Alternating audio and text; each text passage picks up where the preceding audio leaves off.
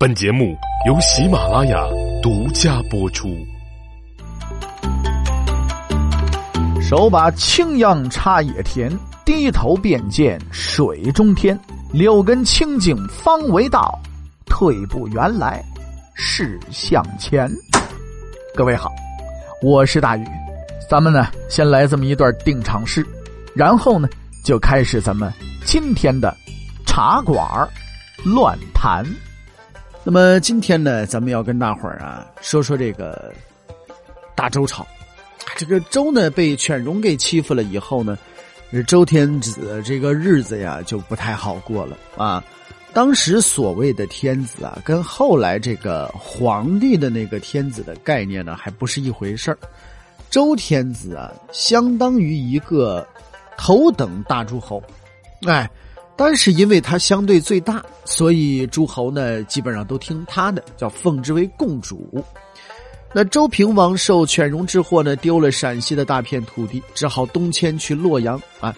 就好像说有两套房子的人，让火烧了一套，那就去住另一套去了。周天子可一共就这两套房子，而中国其他地区呢，都归这星星色色的诸侯所有了。你譬如说郑庄公的领地啊，就是河南中部的新郑一带。那么随着郑庄公越来越牛叉，周天子呢却越来越虚了。辖地呢，就剩了洛阳地区方圆一二百里的地方。各诸侯国一瞧，你现在不是大诸侯了，那我们还怕你干什么呀？对不对？也就不再上贡贡品了。周王室呢，这没有人给上贡了，没钱啦，逐渐的就，哎，逐渐不行了。周天子呢，就向诸侯告饥啊，什么意思？告饥呢？意思就是这个我呀，饿得慌了，你这给我点钱，哎，就是给要饭的，是吧？这分封关系呢，就面临着全面崩溃的危机。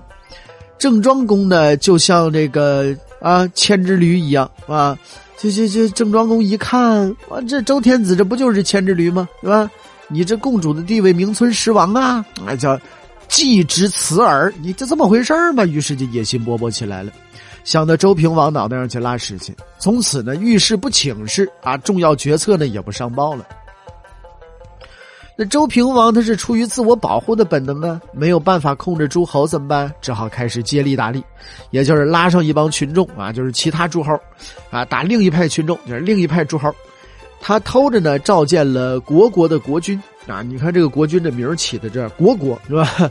这个国呀，就是有点长得像老虎，完了之后这边呢，反正就就那么个字儿啊，你就知道他念国就得了。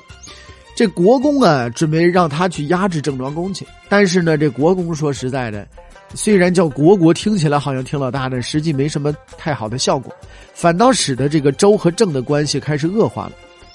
到了周平王的孙子周桓王继位的时候，就发誓了，说不行，我非得跟郑庄公干那么一架不可。但是自己手头上军队不够多呀，于是这个周桓王啊，就讲好啊，说请魏呀、陈呐、蔡呀。三个不中看也不怎么中用的家伙呢，赞助发兵啊，因为他现在也只能跟人家说话了。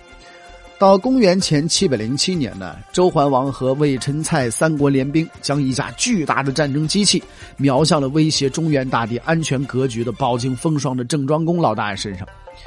郑庄公啊，首先擂鼓，以己方右举攻击啊，这个呃周军的左翼，是吧？呃，这个周军呢，在左翼麾下的陈国兵啊，从前被郑庄公打怕了，这个态度呢就有点不太坚定，手鼠两端，进退是六神无主啊，打起仗来也是在那磨洋工，就成为了周联军的死穴。郑庄公呢就瞅准了这一点了，揪着陈军呢狠踢猛踹，陈军这帮老兵油子一看，得咱还打什么打，跑吧就跑了，跑的时候呢还斜刺里乱撞。把整个周军的左翼啊搅得好像一团糟，这左翼指挥失灵了，于是呢，整个的这个周军呢就土崩瓦解了。其他右翼和中军的战斗啊还在进行啊，双方啊在这挤着打，规模特别的宏大，场面特别的壮观，举起又落下的长戈和矛戟啊，在这更像一个热火朝天的劳动场面啊，跟这割麦子似的。周桓王啊也亲自动手了，挥舞着铜钺啊，这这个砍击逼近他战车的敌人。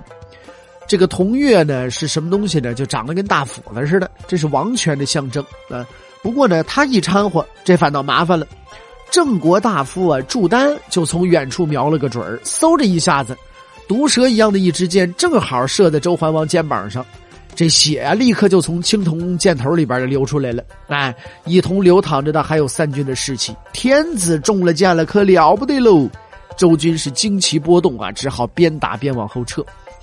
一看这周军要撤了，那要不要追杀呢？按照大周朝作战礼仪啊，追击逃跑的敌人不要超过一百步的距离，跟踪距离呢追击啊也不要超过九里地，这都是为了表示礼节。打仗这玩意儿嘛，点到为止，对不对？不为己甚，是吧？呃，毕竟大家都是亲戚嘛，三百年前是一家子。郑庄公啊也怕自己干的太过分了。而这个周军呢，虽然退，但是没乱。哎，这老郑啊，于是就下令得，咱别追了，收住兵车。公元前七百零七年，周郑这长葛之战就这么着戛然而止了。长葛之战呢，是正式宣布了周桓王外干中间也不怎么结实的这个事实。从此啊，这周天子就成了缩头乌龟了。诸侯之间排座次争老大的春秋时代两百年纷争也就开始了。这时候从整体上来看呢，即便从月球上看，貌似平静的中原大地，再也不貌似平静了。那这么不平静的中原大地都发生什么样的事情了呢？咱们呢，下期节目继续聊。